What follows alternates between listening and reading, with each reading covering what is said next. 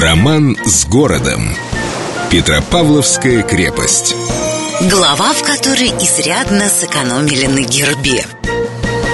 После 1917-го революционно настроенные массы усиленно меняли мир, страну, Петроград и попутно уничтожали все старые символы, давая место новым. Надо сказать, что в Петропавловской крепости старых символов было предостаточно, и, конечно, с ними надо было что-то делать. Поначалу победивший пролетариат просто расстрелял из винтовки Мосина ненавистный царский двуглавый герб на Петровских воротах и потребовал весь мир насилия разрушить до основания, а затем, однако, герб над въездной аркой, выполнявшей роль замкового камня, оставили на месте. Прямо так, со следами пуль, которые сохранились до наших дней. Причина такого снисхождения доподлинно неизвестна, но знающие люди уверяют, что сам Ленин велел оставить Петровские ворота в покое. Так и сказал, мол, зачем тратить силы на снятие падшего орла? К тому же он весит тонну. Пойдемте-ка лучше, товарищи, строить коммунизм. В результате герб убрали с глаз долой, закрыв щитом с изображением красной звезды, чем сэкономили силы не только себе, но и потомкам,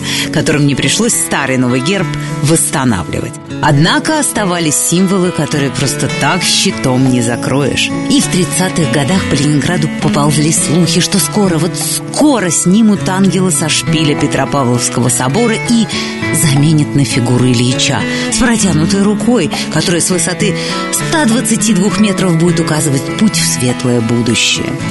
Надо сказать, что план по замене ангела действительно существовал, и в 1938 году он вполне серьезно обсуждался. Рабочие монтажной теплотехнической конторы Ленинграда написали письмо лично Жданову с раз предложением увенчать шпиль собора пламенной звездой Советов. К разработке этой идеи немедленно приступил отдел охраны памятников Ленинграда и Очевидно, поэтому про звезду все как-то быстро позабыли, и ангел остался на своем месте. С любовью к Петербургу. Эльдо радио.